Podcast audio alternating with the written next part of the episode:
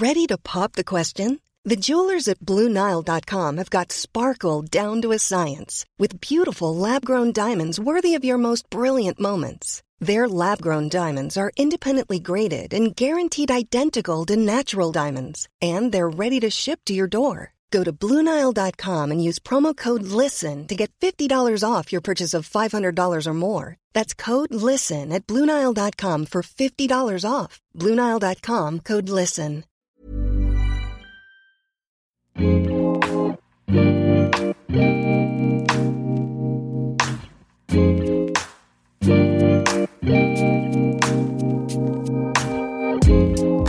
tout le monde, bienvenue sur le comptoir de la psychologie.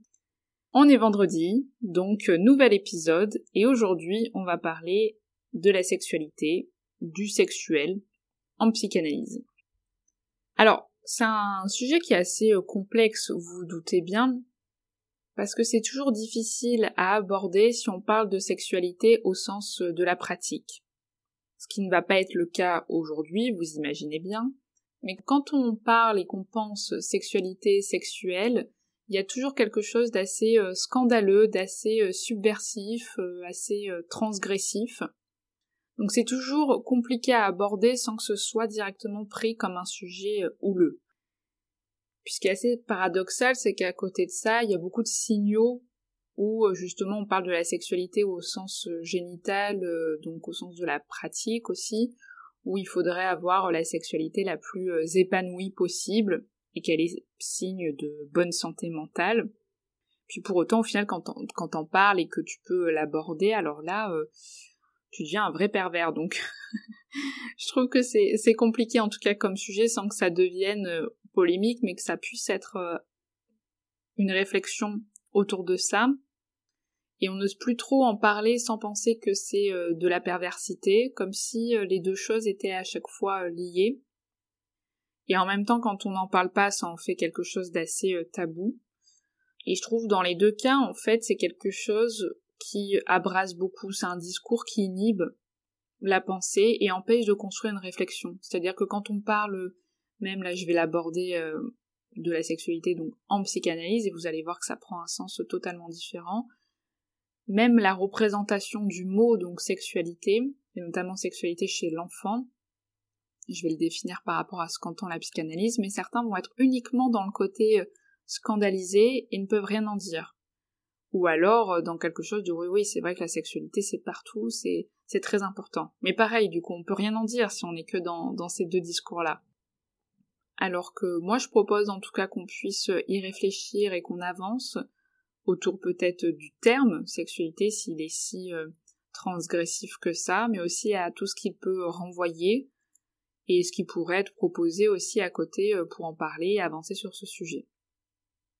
Alors c'est vrai que ça fait partie d'un des plus gros euh, scandales de la psychanalyse de penser à la sexualité comme pulsion de vie, comme moteur de vie et dès la prime enfance.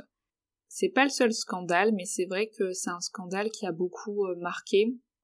Je trouve toujours, je vous ai dit, assez intéressant de penser euh, à la temporalité et à quel moment justement ça devient scandaleux d'aborder euh, tout ça parce que je trouve que quand on pense à ce que ça suscite et quand après on peut penser à l'appropriation ou pas de justement euh, ces, différents scandales, ben on peut se rendre compte qu'il y a des choses qui parlent et d'autres pas.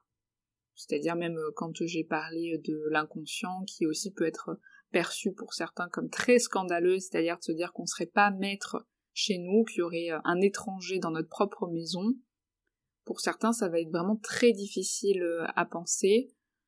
Ou alors euh, un autre scandale, si on peut dire que j'ai abordé sur l'épisode sur la folie, mais c'est-à-dire que peut-être qu'on serait dans un monde où les choses ne seraient pas séparées entre les fous et les normaux, si je puis dire, du coup on serait peut-être dans une continuité entre le normal et le pathologique, bah des fois pour certains c'est très difficile à penser parce que c'est vrai qu'ils pouvaient être très rassurés d'être bien tranquillou du côté des normaux entre guillemets, et en fait de se rendre compte que la frontière elle peut être dans un sens et dans l'autre et que enfin non justement pas, pas une frontière mais plutôt un curseur et euh, que c'est une ligne aussi et qu'on peut traverser à certains moments et plus du côté du normal et plus du côté du pathologique.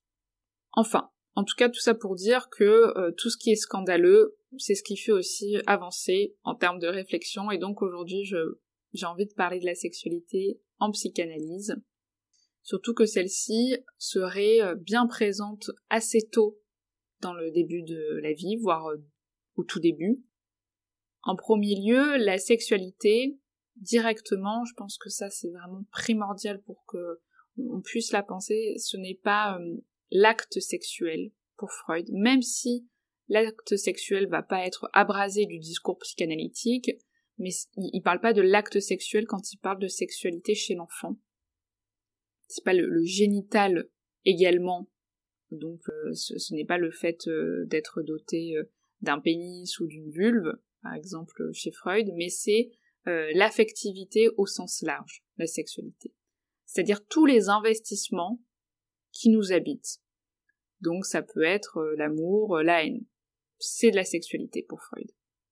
Donc Freud y perçoit le désir, la libido comme pulsion de vie. Donc encore une fois, pas la libido dans le sens courant, donc c'est-à-dire d'avoir du désir pour l'acte sexuel, quelqu'un, mais ça va être du coup du côté de la vie, de tout ce qui nous anime. C'est nos investissements vraiment la libido.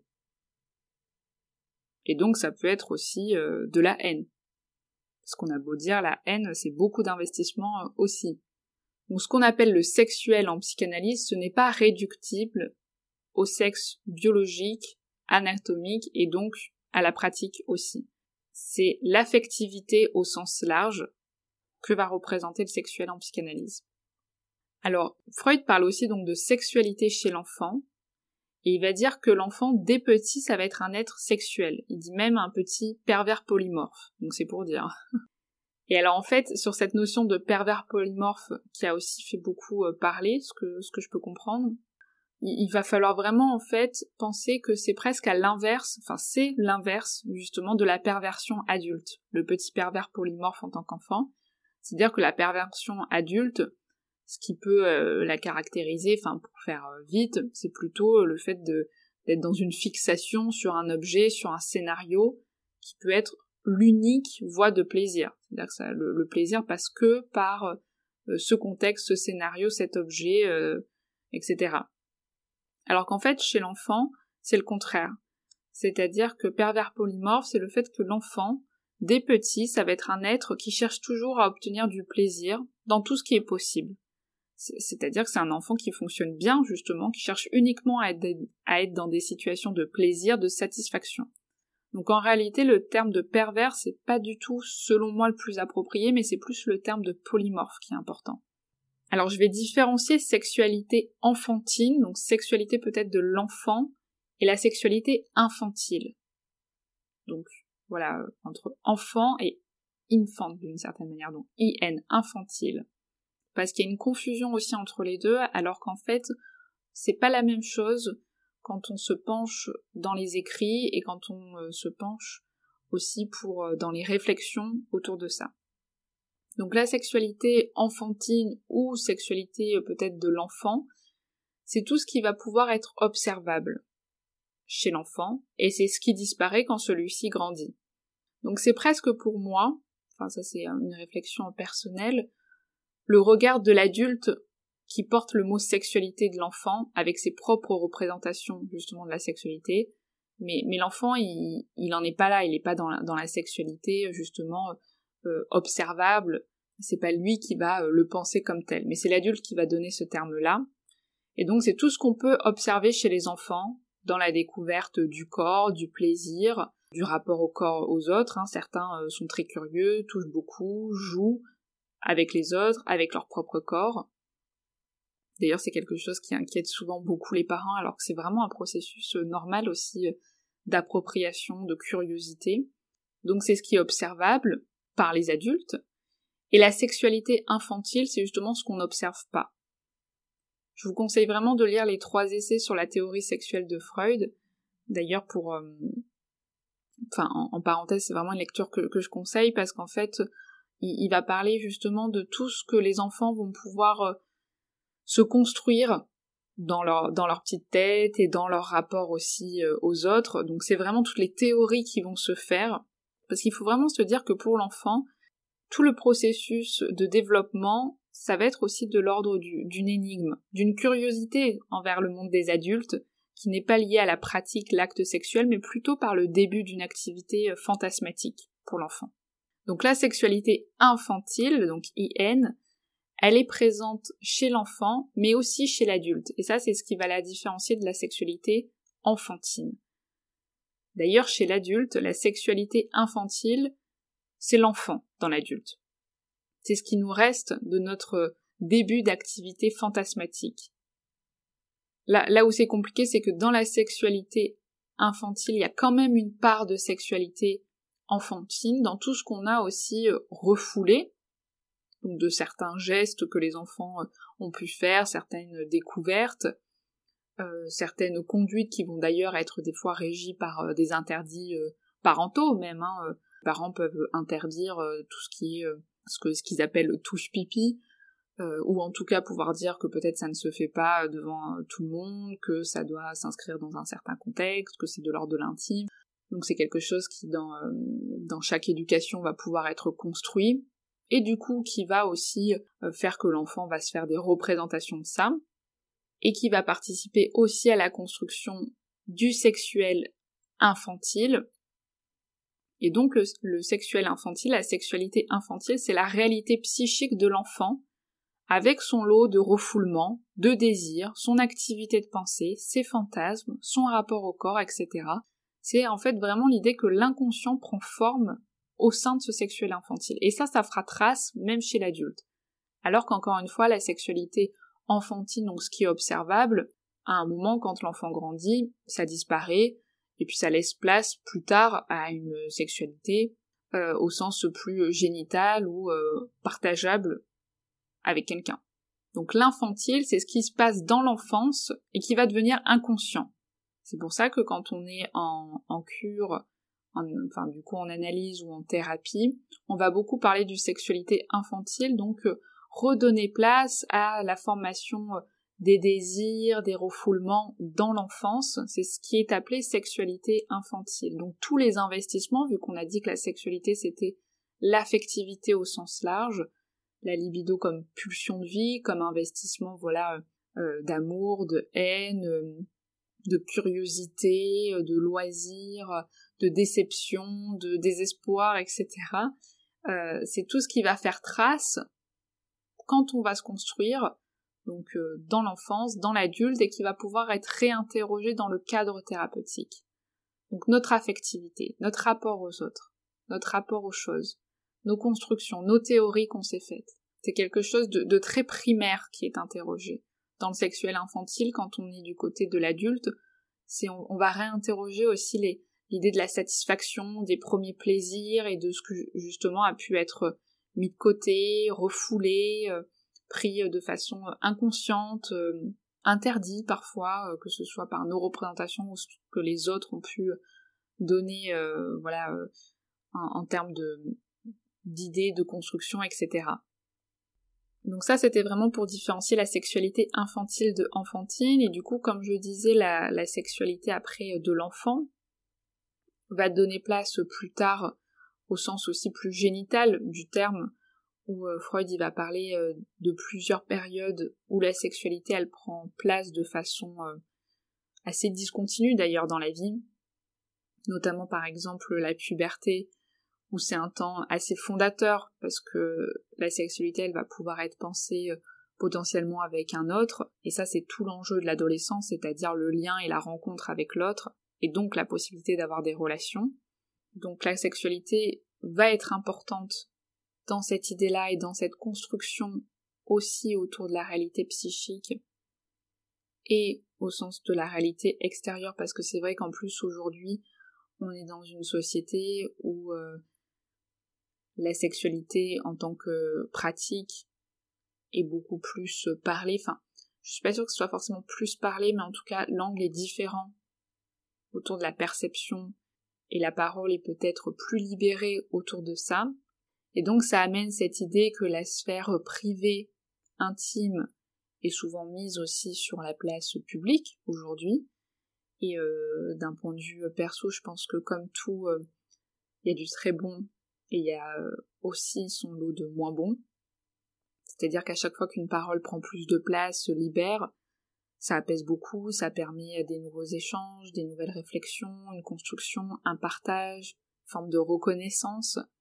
Mais ça amène aussi son lot de difficultés parce qu'il peut aussi y avoir des injonctions autour de ça. C'est vrai qu'il y a vraiment des conservateurs du siècle dernier qui pensent savoir peut-être ce qu'est une bonne sexualité ou comment celle-ci elle doit être pensée, fantasmée ou non fantasmée euh, psychiquement. Et ça, je pense que c'est problématique c'est-à-dire qu'à chaque fois qu'une parole se libère, ça peut aussi envoyer un certain lot euh, de culpabilité ou d'avoir l'impression peut-être qu'il y a des choses qui sont pas normales.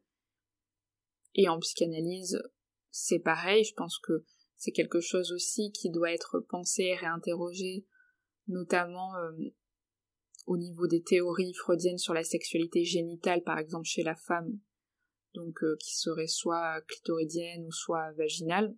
Euh, c'est pas Freud qui a amené ça, mais en tout cas, il a, une vision bien de son époque sur, euh, sur ces notions-là. En plus, il avait une théorie très phallocentrée, c'est-à-dire que soit t'as un pénis, soit t'en as pas. Et il avait carrément l'idée que les petites filles, elles auraient une connaissance assez tardive de leur organe génital, comme si celui-ci serait a priori perdu, ou dans l'absence au sens de ben moi je n'ai pas. Donc euh, dans la négation de une petite fille se rend compte d'abord qu'elle n'a pas de pénis avant de se rendre compte qu'elle a autre chose. Et du coup, je pense qu'on peut vraiment dire qu'il est nécessaire que les réflexions puissent évoluer aujourd'hui. Et d'ailleurs, j'aimerais bien parler un jour de la différence aussi des sexes en psychanalyse, parce que ça, je trouve que c'est vraiment intéressant en termes de principes fondateurs dans la construction de l'enfance mais pas comme justement on le perçoit, parce que c'est vrai que certains sont très critiques de la psychanalyse justement au sens de bah soit on se rend compte qu'il y a un pénis, soit euh, qu'il y a une vulve, et donc euh, suivant la castration, etc., c'est compliqué. Donc ça peut être très critiquable, mais en tout cas je trouve que les réflexions autour de la, représentation de la différence des sexes est, euh, est importante à penser pour la construction aussi de l'enfant, et même qui se rejoue aussi dans les thérapies adultes, hein, de comment ça a pu se construire dans sa prime enfance, ça a vraiment du sens. Et ça me fait penser que du coup, un jour, j'aimerais faire des épisodes autour euh, plus aussi de, des actualités ou des pensées plus contemporaines, notamment par exemple la question du genre ou de l'identité sexuelle qui est en lien pour moi avec cet épisode aussi, ça vient désigner le poids du langage et des signifiants, puisque les mots ont vraiment euh, de l'importance. Par exemple, l'identité sexuelle chez Freud, c'est euh, le choix d'objet d'amour. L'identité sexuée, ça va être plutôt la façon dont on se ressent, on se vit comme garçon ou fille, ce qui n'est pas nécessairement en lien avec le sexe anatomique. On peut s'éprouver comme garçon alors qu'anatomiquement euh, on a un organe génital femme et inversement. Donc c'est souvent en lien, mais ça arrive que ça ne le soit pas. Donc ça c'est vraiment l'identité sexuée. Puis il y a l'identité de genre. Donc ça c'est l'ensemble des codes, euh, des rôles que la culture, j'ai envie de dire, impose ou du moins euh, attend, demande à se conformer lorsque on identifie un être comme fille ou garçon. Donc c'est vraiment plus la notion sociale. Donc cet épisode, ça amène euh, cette idée que la sexualité, que ce soit euh, en psychanalyse, enfin surtout du coup en psychanalyse, mais après dans les réflexions aujourd'hui, elle aborde des thématiques très vagues. Et que quand on dit que euh, la psychanalyse c'est que le sexuel, c'est un peu vrai. Enfin c'est même vrai j'ai envie de dire, c'est juste que ce n'est pas voilà le sexuel euh, uniquement réduit, soit au biologique, soit à la pratique, mais ça représente justement l'ensemble de nos investissements, de la pulsion de vie, de l'affectivité, et que ce soit en lien avec son propre corps, ses propres représentations, pardon, fantasmes, pensées et donc avec ce sexuel infantile qui se construit comme première activité fantasmatique qu'on va retrouver euh, chez l'adulte, mais aussi dans la construction en interrelation, donc en aller-retour aussi avec les autres, avec ce que renvoie la société en termes de, signaux, de codes, et son propre rapport euh, du coup avec, euh, avec son corps. J'espère que cet épisode alors vous a plu, qu'il a pu un petit peu plus éclairer sur cette notion de sexualité en psychanalyse. N'hésitez pas à me faire euh, vos retours, vos questions peut-être pour que je puisse revenir sur plusieurs points, peut-être plus les définir ou plus en parler, ou également si vous avez des avis différents c'est vraiment intéressant, je trouve, autour, euh, autour de ces notions-là, euh, d'échanger et de faire évoluer comme ça les concepts et la pensée euh, psychanalytique, qui n'est pas obligé de rester à l'époque de Freud. Donc partagez-moi tout ça, je serai très heureuse de vous lire. Je vous dis à bientôt, à dans 15 jours pour un nouvel épisode. Passez une bonne journée, une bonne soirée, écoutez des bons podcasts et puis on se retrouve bientôt. Salut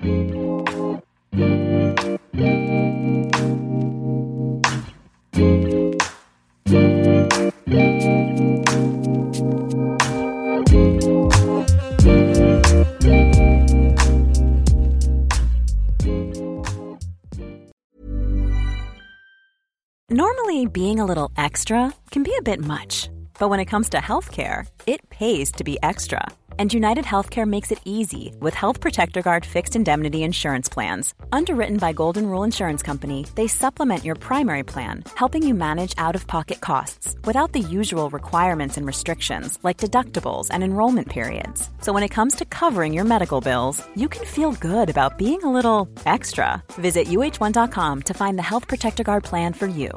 When you make decisions for your company, you look for the no brainers. And if you have a lot of mailing to do, stamps.com is the ultimate no brainer. It streamlines your processes to make your business more efficient, which makes you less busy.